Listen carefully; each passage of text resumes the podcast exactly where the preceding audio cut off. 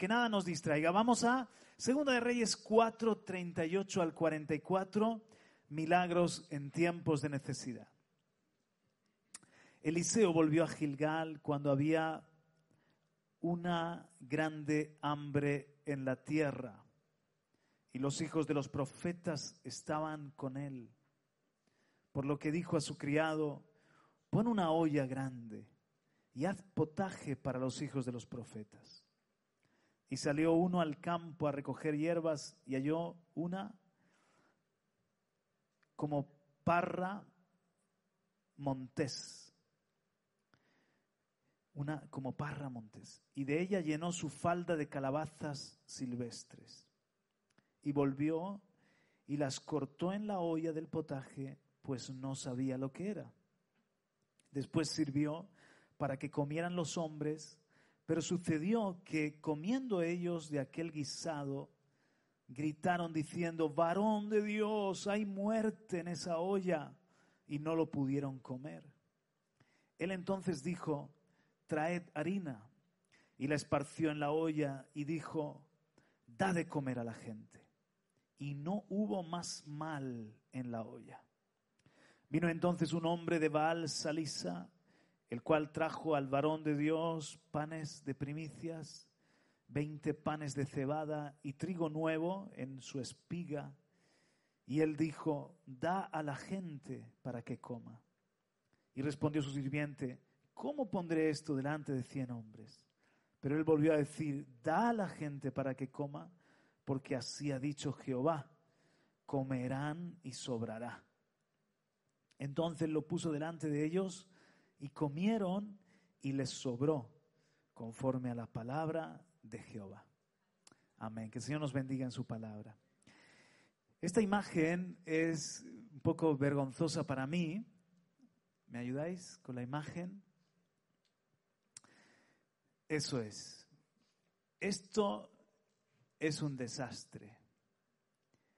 El miércoles o jueves, no recuerdo bien, hice espagueti Caleb era mi pinche de cocina y nos esmeramos, pusimos lo mejor de nosotros. Corté la cebollica para el sofrito, rayé ajo, eh, la carne no arrebata, ahí viene el sofrito, eh, un poco de vino para darle sabor, textura, rico, rico. ¿Qué más? Eh, lógicamente el tomate, salpimenté, hierbas provenzales. Estábamos haciendo una, un gran guiso de espagueti, pero me confundí. Y, y es que se parecen mucho la sal y el bicarbonato. Y estábamos allí, pero no solamente eso, el tarro de la sal tiene agujericos pequeños y hay que darle ahí, chu, pero el del bicarbonato, el sinvergüenza que lo ha fabricado, solamente ha puesto una cruz así en medio y el resto cae. Así que yo estaba ahí con Calé, estábamos todos ilusionados y agarro el bicarbonato pensando que era sal. Y hago así, ¡Ocha, ocha, ocha! De repente eso empieza a ponerse naranja ¿verdad? Eh, eh, eh, eran espagueti efervescentes. Calé me mira, yo miro a Calé, él se empieza a reír, digo, no pasa nada, trae más sal, trae más pimienta. Y ahí, ta, ta, ta, Y lo servimos y eso sabía guiso de pescado. es la primera vez que hago unos espaguetis con sabor indefinido, con una... Eso estaba incomible. Bueno, para la dieta viene muy bien porque no, evidentemente pasamos al postre, nos reímos un rato, también es cierto, y, hay que tener cuidado, la moraleja es que hay que tener cuidado lo que echas en la olla. Todo estaba muy bien, pero me equivoqué tan solo en un ingrediente. Cada ingrediente de lo que echamos en la olla de nuestra vida es importante. Puede estar todo bien y echarle calabazas silvestres y de repente eso ser incomible o incluso venenoso. Llegaremos ahí después, pero ahora quiero seguir con esto de milagros en tiempos de necesidad. Sabéis que el nombre Elías significa mi Dios es Jehová. el profeta maestro, el profeta padre de Eliseo, Elías, el que ministra antes que Eliseo. Su nombre significa es profético. Todo en la vida de los profetas es profético. Elías significa mi Dios es Jehová. En cambio, Eliseo significa mi Dios es salvación. Mientras que el ministerio de Elías era un ministerio en el que se quería Dios revelar. Mi Dios es Jehová, como el Dios de Israel. ¿Sabéis que Israel estaba entre Baal y Dios? Y Elías precisamente se manifiesta para decir, si, si Baal es vuestro Señor, es el Señor, adorad a Baal. Pero si es Jehová el Señor, el Dios de Abraham, de Isaac y, de, de Jacob, el Dios de Israel, adorad al Señor. Entonces, los milagros y el ministerio de Elías fundamentalmente era para demostrar que el Dios de Israel sigue siendo Jehová. Pero el nombre de su discípulo, el profeta sucesor Eliseo, es mi Dios es salvación. En el ministerio de Eliseo era crucial mostrar que Jehová, que el Dios de Israel, no solamente Él es el Dios verdadero, sino que Él es salvación. Por eso vemos a Eliseo en diferentes necesidades, en diferentes crisis, en, en, diferentes momentos de imposibles, de problemas y en una variedad de situaciones así trae el Señor salvación a través de Eliseo, cuyo nombre significa el Señor es salvación.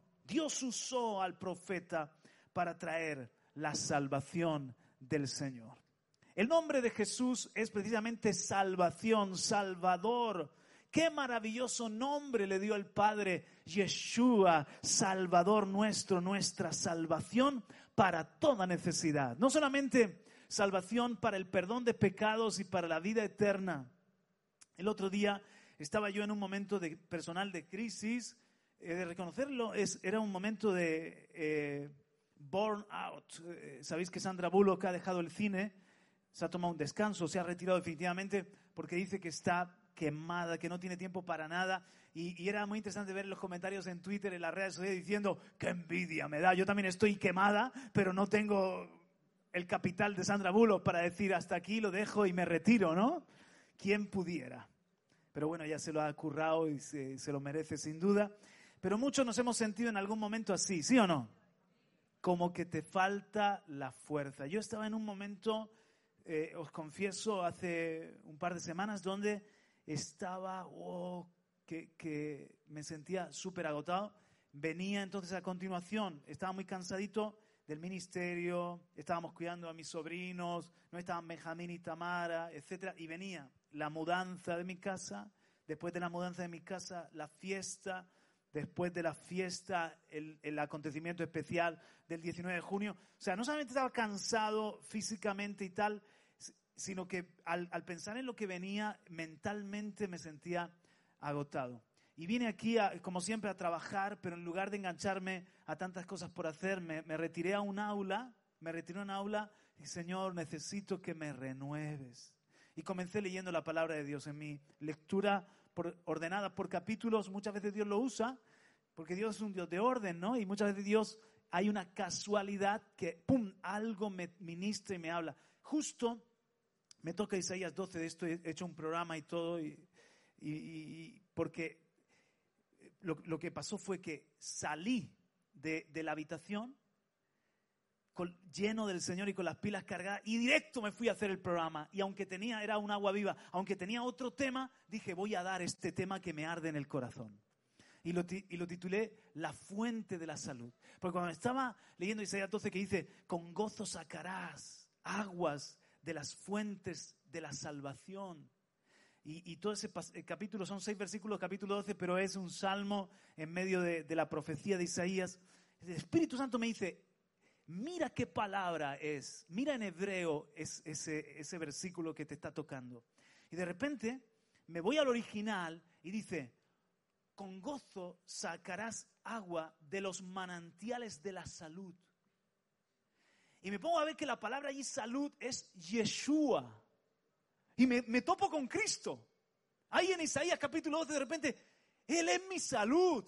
Pero entonces me pongo a ver todo lo que eh, aparece 77 veces. Mira, 77 veces la palabra Yeshua salva, y se puede traducir salvación, se puede traducir salud, se puede traducir victoria, se puede traducir prosperidad, se puede traducir, igual que en el Nuevo Testamento, la palabra soteria, que significa que la salvación de Dios abarca todas las áreas, no solamente irnos al cielo, sino en la vida presente, una vida abundante, una ayuda. Y, y dije, hay un manantial, hay una fuente que no se agota y es Yeshua. Él es la fuente de mi salud. Él es la fuente de mi victoria. Él es la fuente de mi fortaleza. Él es la fuente de mi gozo, de mi prosperidad, de todo lo que necesito. Y allí me llené del Espíritu Santo. Aleluya. O sea, en cualquier situación, cuando invocamos el nombre del Señor, seremos salvos. Pero no solamente en peligros, en depresiones, en soledad, en enfermedad. Cuando invocamos a Jesucristo, a Jesús, estamos invocando Yeshua, mi salvación, mi salvador. Y Dios quiso que el nombre del profeta Eliseo significa eso. Dios es salvación. Dios es Yeshua. Jesús, Dios es Jesús y Jesús es el Salvador. Del otro aplauso al Señor. Amén.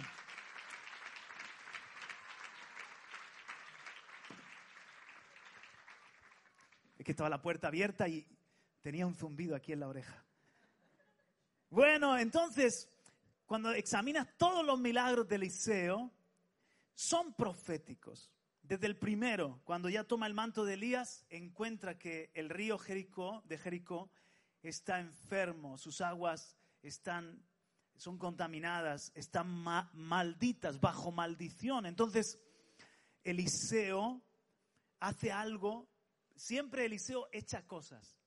Eliseo es el profeta de echar, de sembrar, de, usar símbolos. Entonces pide una vasija nueva y sal.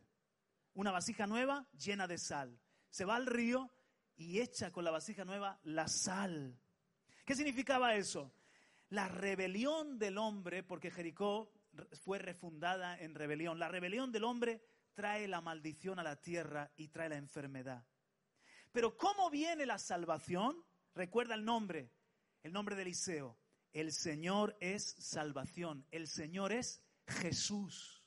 Di conmigo, el Señor es Jesús. Y Jesús es salvación.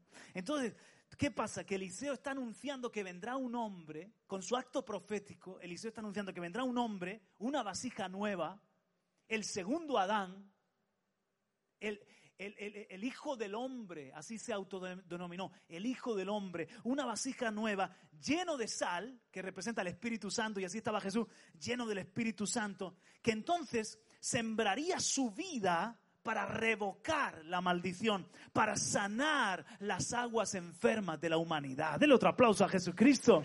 Oh, aleluya. El Señor es salvación. Así como en Elías, así como en Elías, todo el rato Dios quería mandar el mensaje. El Señor es Dios, el Señor es Dios, Jehová es el Señor. Con Eliseo, el Señor es la salvación. No importa lo que esté pasando, Yeshua es Salvador, Yeshua es salvación. En el pasaje que nos ocupa, vemos cómo el Señor va a ayudar a su gente en tiempos de necesidad. Porque ahí estaban los hijos de los profetas. Pero en medio de los hijos de los profetas hay un profeta mayor, el Padre, cuyo nombre tiene un mensaje. El Señor es salvación. Y aunque había una gran hambre, hizo milagros para sostener a su gente, para sostener a sus siervos. Y así el Señor nos dice que no temamos, que Él es salvación. Él es nuestra salvación en medio de la necesidad, en medio del hambre, en medio de toda crisis que pueda venir al mundo, que está o que pueda venir peor al mundo, porque así lo anuncia la Biblia en los tiempos del fin, Él sustentará a sus profetas. Somos los hijos de los profetas. Somos los campamentos proféticos, cada iglesia, todos los hijos de Jesucristo, tenemos el espíritu de la profecía, somos los profetas de este tiempo, pues el Señor va a sustentar a sus profetas, el Señor va a ayudar a su gente. Y si tú tienes dudas, entonces ven y conviértete a Cristo, entrégate al Señor, dale tu corazón para que también te llene del Espíritu Santo y seas un profeta, seas un siervo, una sierva de Dios. Él es el Señor que cuida a sus obreros, Él es el Señor que va a cuidar a sus profetas y en medio del hambre nos va a sustentar. Aleluya. No temamos. Di conmigo, el Señor es salvación. Amén. Gloria. Cuando menos seguro es lo natural, más dependemos de lo sobrenatural. Que es lo que estaba Benjamín diciendo en visión, la visión que, que Dios le ha mostrado. Cuando podemos caminar solos por la sólida tierra, no necesitamos que Jesús nos haga andar por encima del mar. Si la tierra muestra su bendición abundante con ricas cosechas y con establos llenos, no precisamos de maná. Pero no olvidemos que Él sigue siendo el Dios que cuida a su gente en días de escasez. Él sigue dando maná cuando no hay nada. Cuando no hay maná, Él da maná. Él hace un camino donde no lo hay para que descubramos que hay otra forma de andar, no solamente en lo natural, sino que los hijos de Dios tenemos que aprender a andar en lo sobrenatural. Oh, aleluya. Sabes, en lo natural hay leyes. Hay leyes que rigen. Por ejemplo, la gravedad es una ley que rige. Las cosechas es una ley de, las estaciones, la siembra y la cosecha. Otra ley es lo inexorable de la muerte, que vence a todo ser humano, todos hemos de morir. Pero en lo espiritual también hay leyes. Y cuando tú entras al reino de Dios, no solamente estás bajo las leyes naturales, sino que entras bajo la cobertura de otro reino que tiene sus leyes y son leyes espirituales.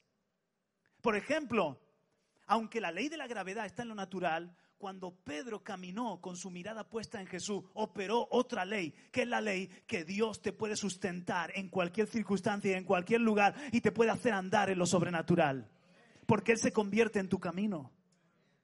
Otra ley dice que hay, hay pan de ángeles, fruto de la palabra del Señor. La palabra del Señor, sí, porque no solo de pan vivirá el hombre, sino de toda palabra que sale de la boca de Dios. ¿Cuánto lo creen? Si lo crees, te gozas. Porque puede escasear el pan de la tierra, pero la palabra del Señor no va a escasear. Y nosotros vivimos por palabra del Señor. Que manda maná para sus siervos, para sus siervas. Aleluya. Una ley dice que la muerte es invencible, pero la ley del reino de Dios dice que la muerte está vencida, que Jesucristo es la resurrección y la vida, que la muerte está bajo los pies de aquel que resucitó. ¡Wow! Gloria a Dios. Un sirviente echó a la olla calabazas envenenadas, silvestre, la encontró por ahí, silvestre, representa lo que produce el mundo. Eliseo echó, Eliseo que se mueve para darnos a su nombre, el Señor es salvación. Eliseo que se mueve en otro reino, en lo sobrenatural, dijo, traedme harina. El Señor es salvación. Y el pan es tipo también de Jesús. Fíjate, la harina es algo procesado. La harina es pan. Entonces, Eliseo dijo, traedme harina, que es lo que viene de Jesús. ¿Qué echas? Dile que está a tu lado, ¿qué echas en tu olla? De paso lo despiertas. ¿Qué echas en tu olla? Pregúntaselo. Un solo ingrediente te arruina los espagueti. ¿El bicarbonato para qué sirve? Un poquito para la acidez, ¿no? Solamente un poquito. Para desodorante, ¿no? También. Para echarlo en los zapatos, ¿o no? Bueno, no sé mucho de eso, pero mi suegra dice que me echen los sobacos. Entonces, algo tiene que, para algo, por algo está el bicarbonato en esa despensa al lado de la sal. para los bizcochos, dice mi mujer también, bueno. Y un poquito para, sí, sí, sí, exacto. También un poco de azúcar, ¿no? Rompe la acidez, un poquito de, azúcar. Bueno, el caso es, cuidado con el ingrediente que le echas. a la olla de tu vida. Las calabazas de este mundo traen muerte. Por ejemplo, el pesimismo, malas relaciones, la inmoralidad, un contenido podrido con el que tú te estás nutriendo, te estás alimentando.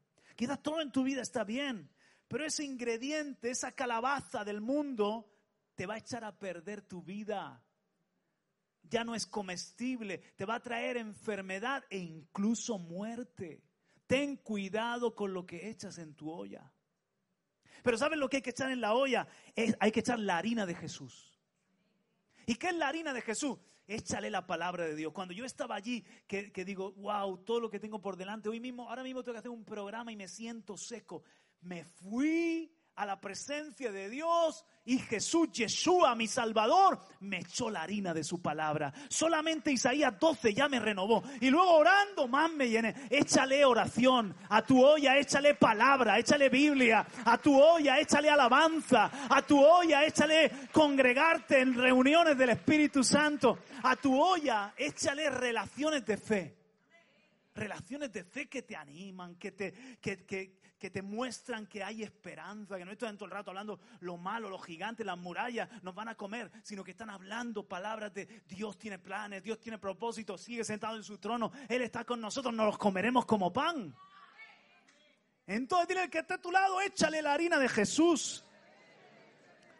Aleluya. Me encanta esto. Si alguien se siente una olla enferma, la olla se puede recuperar. Porque Eliseo no, no dijo a la basura la olla. Francamente, mis espagueti, ni para el perro, dije ni para el perro, el perro merece algo mejor a la basura. Pero Jesús no descarta ninguna vida porque Él es especialista en sanar. Su nombre, Yeshua, es salud. Salvación también es sanidad, salvación es libertad, salvación es restauración, salvación es que lo, neutraliza lo venenoso y trae lo que es del cielo, lo que es saludable para tu vida.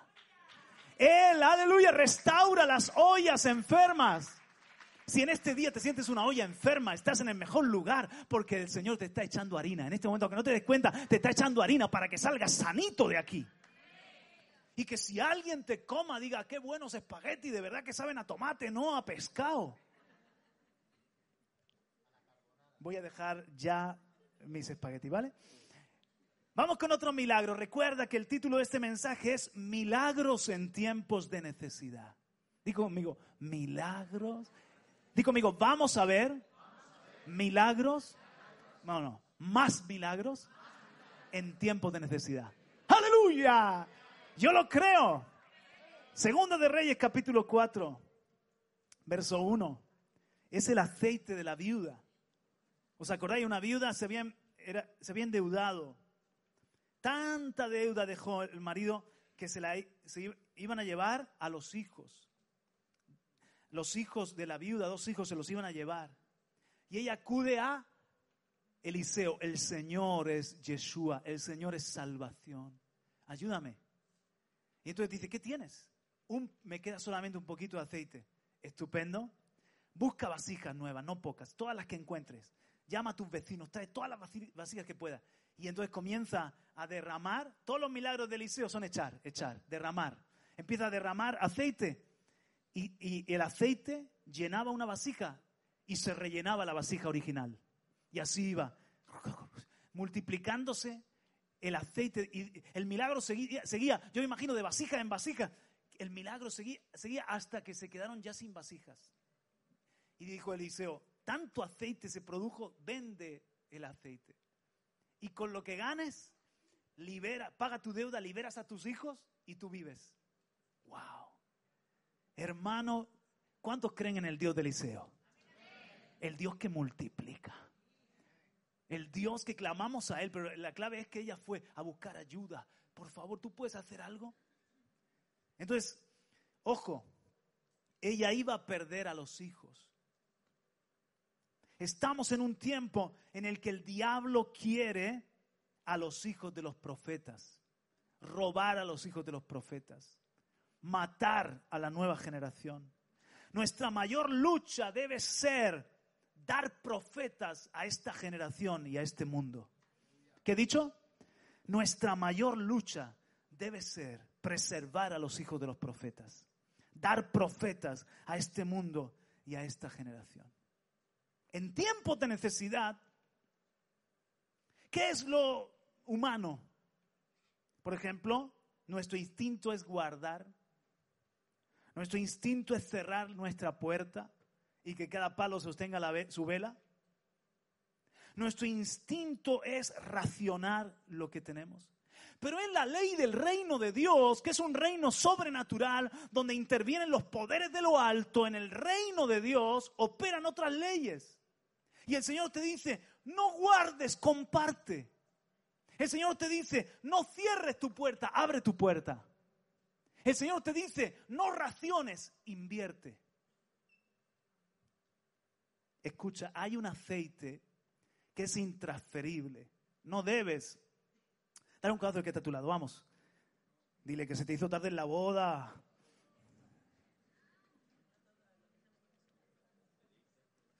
Casi nadie fue a la boda, entonces, pero bueno, sirve para, para algunos.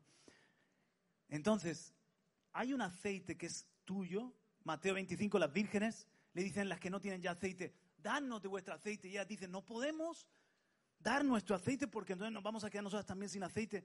Y más bien a los que venden, nosotras hemos traído extra. Entonces hay un aceite que tienes que preservar, que es tuyo, que es para que tu lámpara arda.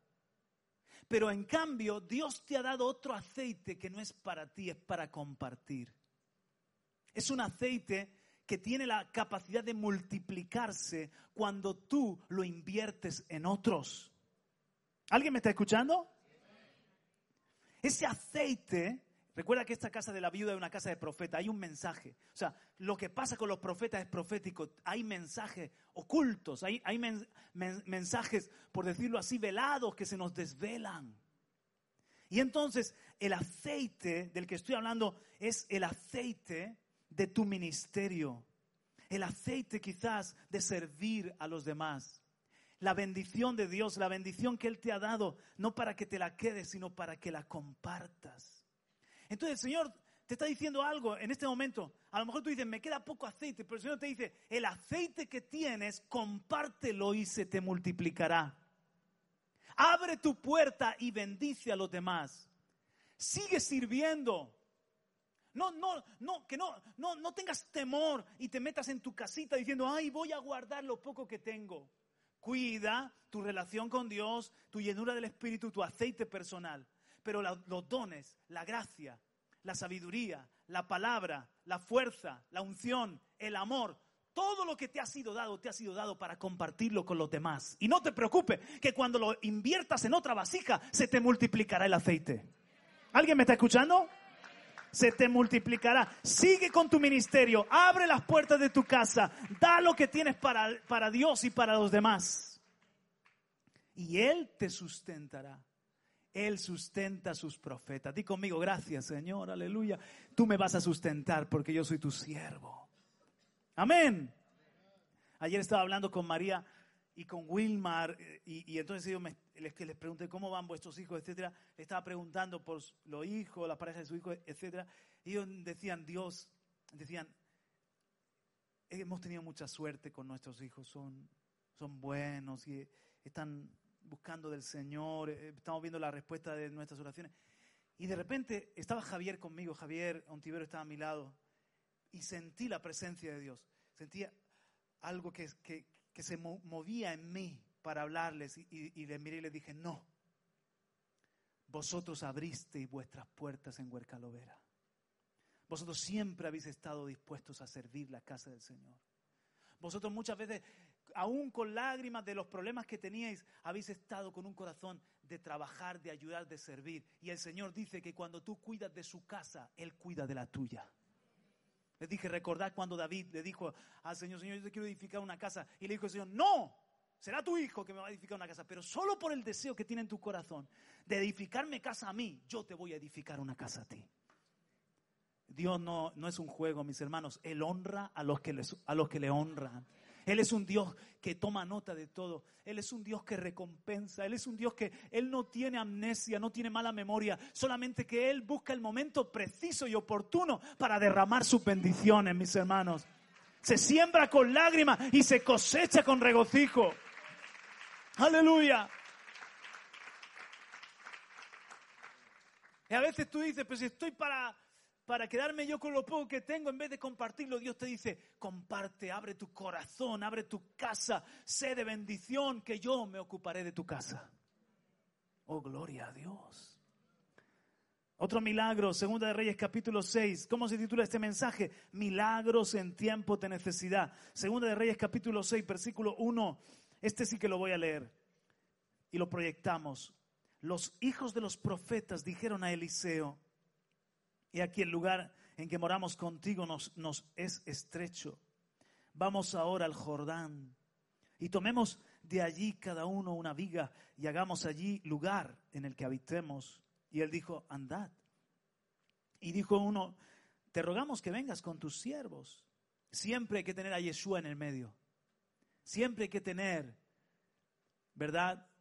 El Señor es salvación. Hay que tenerlo allí a la mano ven con nosotros. Y, dijo, yo iré. Verso 4, se fue con ellos. Y cuando llegaron al Jordán, cortaron la madera. Y aconteció que mientras uno derribaba un árbol, se le cayó el hacha en el agua y gritó diciendo, ay, Señor mío, era prestada. El varón de Dios preguntó, ¿dónde cayó? Y él le mostró el lugar. Entonces cortó él un palo y lo echó allí e hizo flotar el hierro, porque se había caído en el, en el río, en el agua, en un río, y el, el, el hierro flotó. Verso 7, y dijo, tómalo. Y él extendió la mano y lo tomó. Este es otro milagro de Eliseo. El hacha era prestada y la perdió. El hacha era su herramienta de trabajo. Vamos a ver qué nos quiere decir aquí en este pasaje el Señor para nosotros. El problema es que el palo viejo se desgastó, el palo del hacha se desgastó, entonces ya no agarraba al hierro. Entonces el, el hierro no soportó el hierro, el hierro en uno de esos movimientos salió volando y cayó al agua. Entonces el profeta va y dice, era prestada, había que devolver el préstamo. Y también debía seguir trabajando. Había perdido su herramienta de trabajo. ¿Qué hizo Eliseo? Eliseo es el profeta de echar. Siempre estaba pensando qué echar, qué invertir, qué sembrar. Si el problema ha sido un palo viejo, la respuesta es un palo nuevo. Agarró, arrancó un palo nuevo y lo echó al río. Y el hierro, que estaba obviamente, obvio en, en el fondo, flotó y no solamente flotó, nadó, como un pececillo hasta la orilla, porque le dice al, hijo de, los profetas, extiende tu mano y agarra el hierro, devuelve tu préstamo. El asunto, mis hermanos, aquí es, os voy a decir lo que el Señor me daba, seguir trabajando, encontrar nuevas herramientas. El Señor es salvación y nos va a ayudar a devolver nuestros préstamos. Alguien diga aleluya. Yo sé lo que es estar hundido por las deudas, pero el hierro salió a flote. Aleluya. Yo sé lo que es estar como diciendo, hemos, nos hemos hundido, hemos naufragado, el agua ya no hasta el cuello, sino que nos sobrepasó. Pero el Señor dice, yo voy a, el problema no es el hierro, el problema es que sigas trabajando. Yo te voy a dar una nueva herramienta, vas a seguir trabajando. Cuando nosotros teníamos empresas, casi todos los testimonios de los que trabajaron, porque teníamos, yo qué sé, 15, 20 trabajadores, casi todos los testimonios de los trabajadores, cuando la empresa quebró, Dios recondujo sus vidas para un propósito mejor. Lo que parecía el fin solo era el, comienzo. Lo que parecía malo solo era formación. Lo que parecía hundirse era solamente reflotar para algo mejor. Casi todos sus dones los, los revirtieron, los invirtieron en servirle al Señor. Y ahí tienes al pastor Marcos, uno de ellos. Y ahí tienes a David, y ahí tienes a Benjamín, y ahí tienes a tantos que en esa Israel, que en esa, en medio de esa crisis, lo que parecía una crisis para depresión, fue para revitalizar su ministerio. Gloria a Dios. No vamos a ser de los que nos hundimos, sino de los que salimos a flote. ¿Cuántos dicen amén? ¿Por qué? Porque tenemos a Yeshua. Porque no somos como la gente común.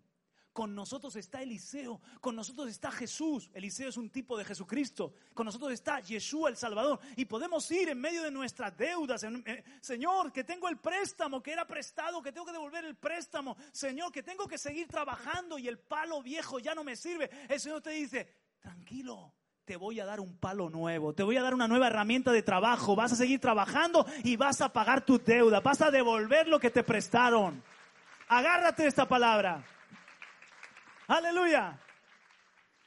El Señor nos va a ayudar a encontrar los palos nuevos.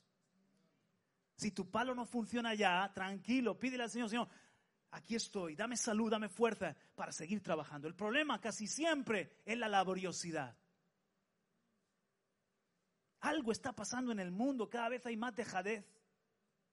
Ya están hablando de, en las noticias de que los empresarios les cuesta horrores encontrar buenos trabajadores, porque en cuanto hay un poco de exigencia, los trabajadores renuncian y dicen, no, no, vivo de las paguicas, de las ayudas, de los padres, yo quiero un trabajo que sea mucho más cómodo. La gran dimisión le llaman, encontrar buenos trabajadores. Escucha, hay ausencia de camareros, profesionales de la hostelería, de la restauración. Hay ausencia de fontaneros, de electricistas, de casi todos los oficios. ¿Por qué? Porque para aprender un oficio tienes que estar pegado a un maestro, comerte los días de calor, los días de frío, ganar poco, aguantar a un tipo que a lo mejor tiene su, carácter y, y, se ha levantado con el pie izquierdo, pero estás aprendiendo un oficio. Estás adquiriendo una profesión para ganarte la vida. Y cada vez hay menos ¿Sí o no? Oficiales. Cada vez hay menos oficiales.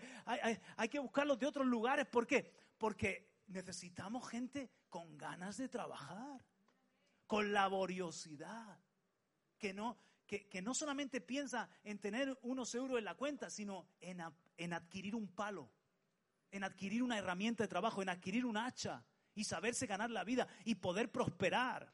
¿Alguien me está escuchando? Hoy en día es fácil destacarte en cualquier empresa. Sé responsable, sé puntual, no hagas eh, remilgos de que, ay no, pero eh, el jefe me está diciendo que eche dos horas más, pero me las va a pagar y, y el jefe te mira así diciendo, vaya un flojeras. Hazte imprescindible en tu empresa. Trabaja para Cristo, porque a lo mejor tú dices, yo sé que yo no soy, yo no soy accionista. Y tienes un montón de argumentos mentales. Pero ¿qué dice la Biblia? Hazlo todo como para el Señor. Trabaja como para Cristo. Y que diga tu jefe, wow, mira cómo ha limpiado, mira cómo ha pintado. Se ha equivocado, pero ha puesto en, mero en, en aprender. Aquí hay futuro. Entonces, hay tanta mediocridad, mis hermanos, hay tanta flojera, hay tanta dejadez. Entonces, nosotros vamos a formar otra mentalidad, otra cultura. La cultura del reino es una cultura que miramos a los problemas de frente, que amamos el trabajo, que queremos ser responsables, que queremos ser de bendición, ser productivos, prosperar, ¿sí o no? ¿Por qué están tan callados? ¿Por qué no se emocionan con esto? Pues dice, hoy no tengo ganas, hoy domingo de que me hables de trabajo, ¿no? Ya, mañana lunes escucho el mensaje. Gloria a Dios. Hay un dicho que dice, ese no da un palo al agua. Pues Eliseo dio un palo al agua.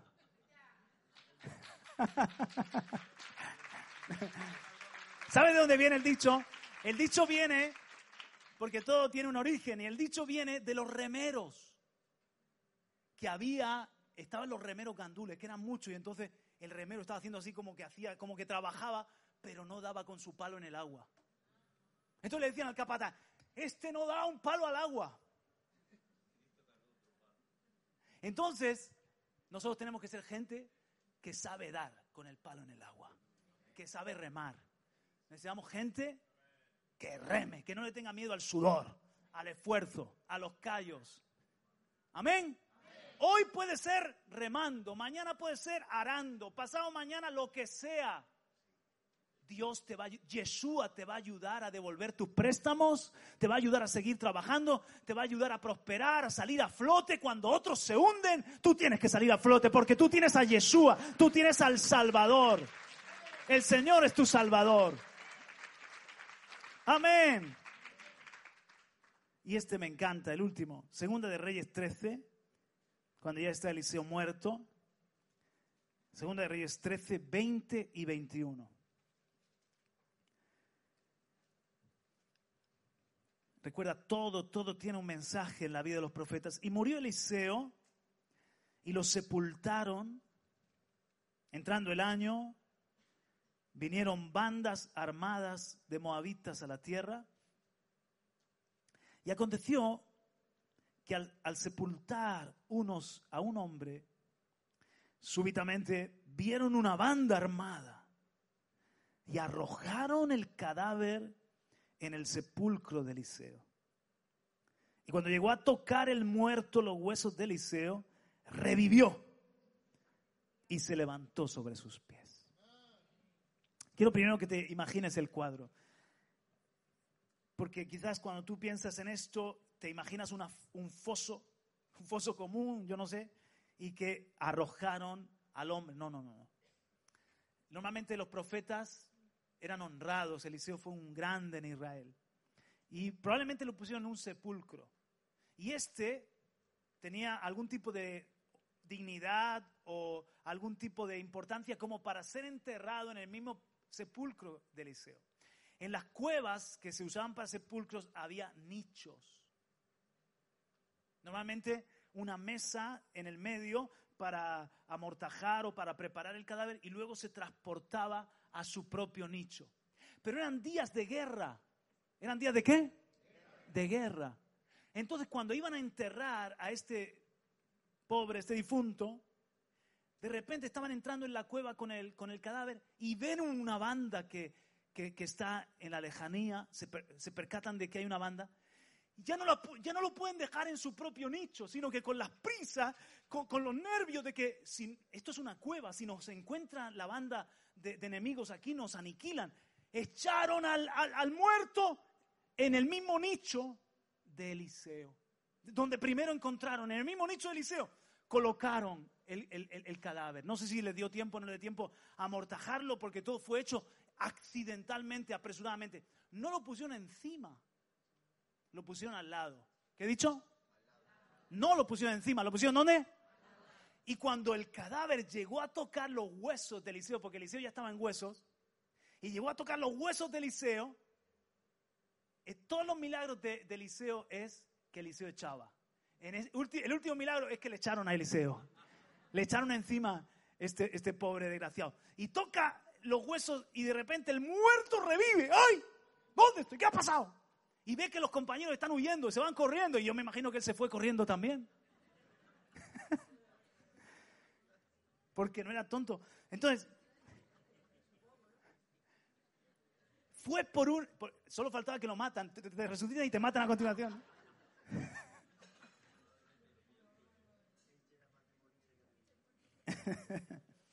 Creo que vivió porque aquí ha quedado la historia, lo, han contado. Fue por un accidente entonces que echaron el cadáver, estoy terminando, en el nicho, en el nicho del profeta. Fue por la necesidad. Pero los huesos secos de Eliseo aún tenían poder. ¿Qué tenían los huesos secos de Eliseo? Poder. Dios va a permitir que gente entre en contacto con nosotros en su necesidad. Va a parecer por accidente, pero no es accidente porque todo en nuestra vida también es profético, todo en nuestra vida está bajo el gobierno de Dios. Y gente necesitada o, o que parece por accidente va a entrar en contacto contigo porque Dios los quiere resucitar. ¿Alguien me ha oído? Y quizás tú dices, pero yo, yo soy huesos secos. ¿Qué tengo yo para dar a los muertos de este mundo? ¿Qué tengo yo para dar a los que me rodean y a los que están en necesidad? Tú tienes el nombre como Eliseo. Eliseo tenía el nombre. El Señor es salvación. y tú tienes el nombre. El apóstol Pedro dijo, no tengo plata ni oro, pero lo que tengo te doy. En el nombre de Jesús, levántate y anda. Tú tienes, tú portas el testimonio. Eres profeta de Dios, portas el testimonio de lo que Él ha hecho en tu vida, del nombre que es salvación. Tú tienes al Señor y aunque te sientas huesos secos, Él quiere usarte para bendecir a los que están muertos espiritualmente, a los que están necesitados a tu alrededor. Aleluya. Gloria a Dios. Dile al que está a tu lado, tú tienes al Señor en tu vida. Tú tienes a Yeshua, a Yeshua. Ahora hay una diferencia de que el muerto te caiga encima a que te caiga al lado. Cuando en el año 99, 98, 99 comenzaron a venir los inmigrantes, era, era un fenómeno que no, no se había visto hasta, ese momento, y yo estaba recién pastor tiempo completo, me eché a toda esa gente encima. Y eh, yo lo conté otras veces, ¿no? Y me hice pastor bombero, me saqué el título de pastor bombero, iba por la mañana, era su despertador. Los sacaba de, la casa, los montaba en la furgoneta, los llevaba al campo, hablaba con el capataz, les decía si tenía trabajo aunque no tenían papeles, los dejaba trabajando, los recogía a la, hora que terminaba el turno, lo volvía a llevar a su casa, me ocupaba de que estuviera... Y yo al, al poco tiempo estaba muerto también. Queriendo resucitar a los muertos, estaba muerto yo también. Pero el Señor me enseñó que yo no me puedo echar al muerto encima. El milagro fue con el contacto al lado. Y es diferente estar al lado de la gente en su necesidad. Es diferente estar al lado de la gente en sus problemas. Ellos tienen que aprender a resolver sus problemas. No te pueden echar tus, problemas encima. Sus problemas encima para que tú se los resuelvas. Cuando ves a alguien que viene así y te echa toda su situación encima y de repente siente agobiado y te dicen, resuélvemelo. No, estás equivocado. Voy a ver qué puedo hacer voy a ver qué mecanismos puedo accionar. Pero son tus problemas. No eres mi hijo. Tienes que aprender a moverte, a luchar, a solucionar tus problemas. ¿Me está entendiendo alguien? Es completamente diferente. Año 2011, terremoto de Lorca. Una familia, amigos nuestros, se quedan sin casa. Y entonces les abrimos la puerta de nuestra casa y los traemos a vivir con nosotros un mes. No me acuerdo cuánto tiempo. Francamente, no me apetecía. Tenían otras costumbres. El amigo este era un carnal y cabezón y se tiraba las noches porque tenía ataques de ansiedad y se tiraba la noche viendo la televisión, cambiando de, canales. Y yo me despertaba en la madrugada y de saber que había un tipo extraño ahí en mi comedor viendo canales, yo me ponía mal. Pero les intentamos ayudar. Yo le regalé la vida en el espíritu de Radamés, tómale. Le regalé, no sé, el todo en todos. Ocupa tu tiempo en algo bueno. Intentamos darles compañerismo, reactivarlos, porque ellos espiritualmente, especialmente el, cabeza de familia, espiritualmente estaban bajo cero, muerto.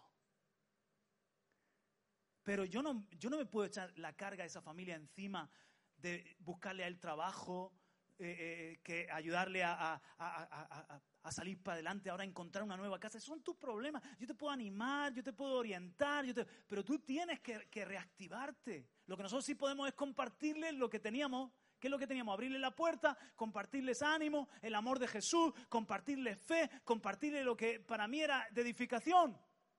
Ya que no sabes qué. El muerto resucitó. Hoy es pastor en Águilas. Se llama Josué Perona. Y resucitó esa familia.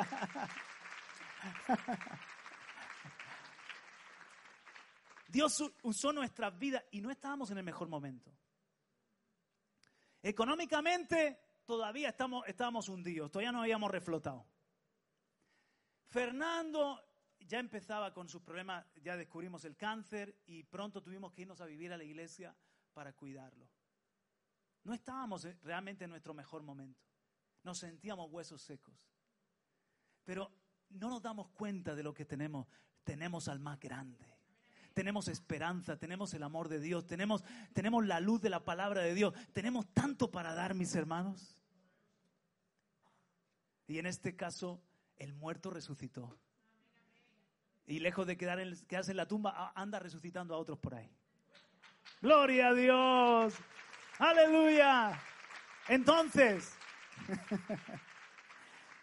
Dios nos quiere usar como nunca en días de guerra y en tiempos de escasez.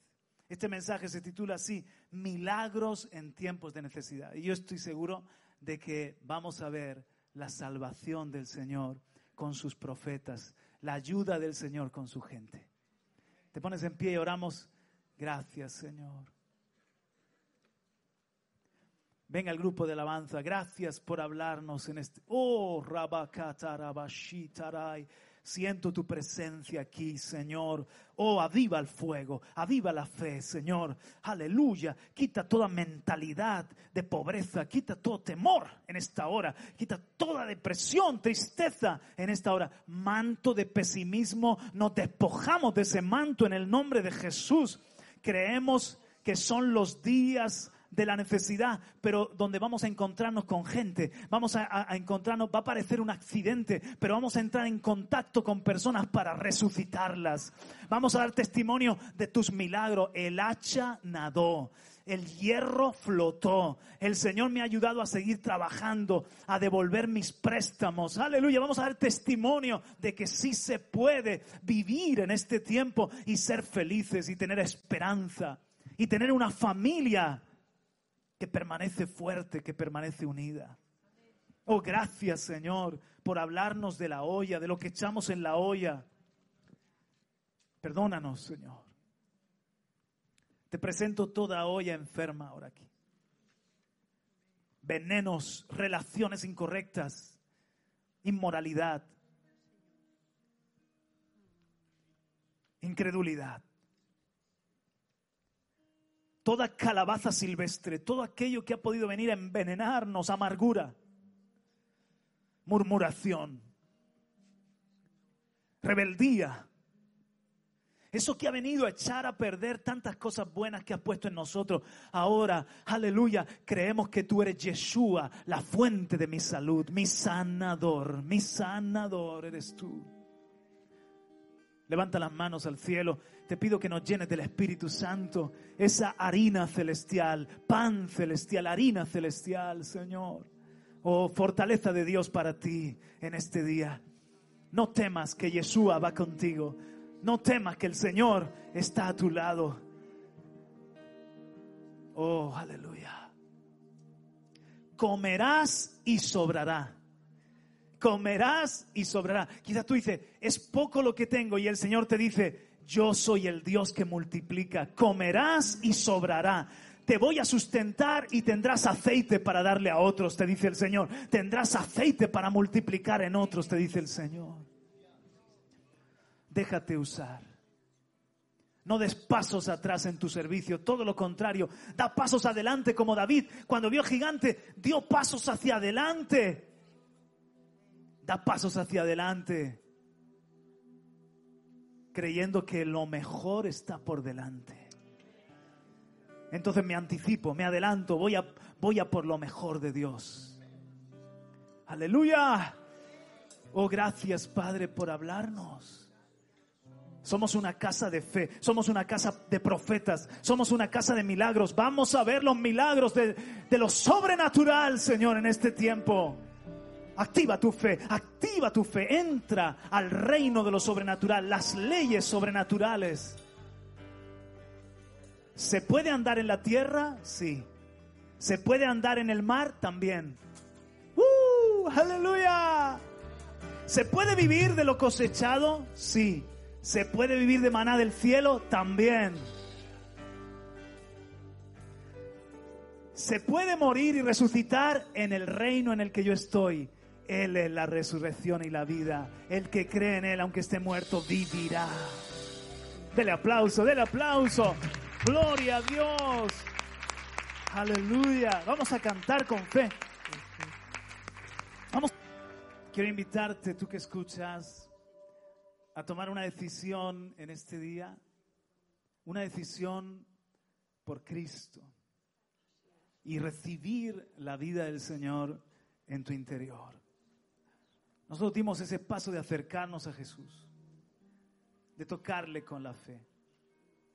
Y revivió nuestra fe, revivió nuestra relación con el Creador. Ahora somos sus siervos.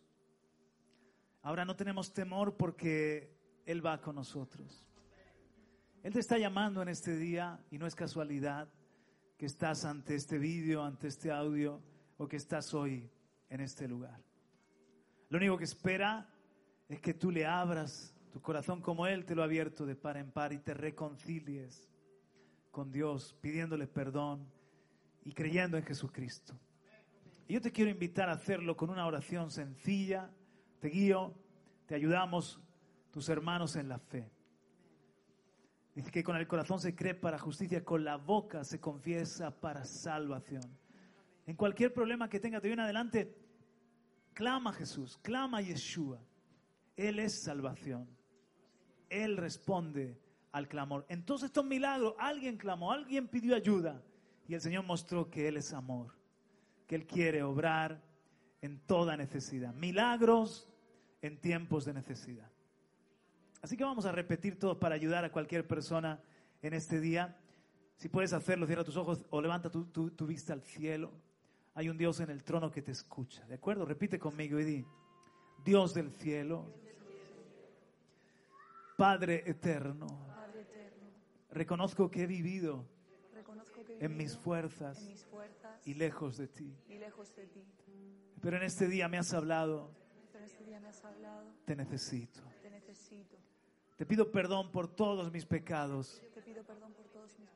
Creo que Jesucristo murió en la cruz para ser mi Salvador, para perdonarme. Y creo que resucitó para demostrarme que tú eres verdad, que tú tienes vida eterna y que también para mí hay resurrección y vida. Hoy confieso con mis labios a Jesús el Rey de mi corazón y te entrego mi vida. Te quiero servir, quiero vivir contigo el resto de mi existencia. Gracias por escuchar mi oración y por ser mi Salvador. Amén. Gloria a Dios. Aleluya. Amén. Amén.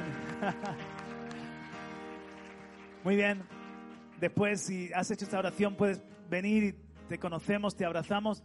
O tú puedes también escribirnos un WhatsApp ahí a la radio o ponerte en contacto con nosotros en la televisión, eh, en este vídeo, poner un comentario que queremos darte la bienvenida a la familia de la fe.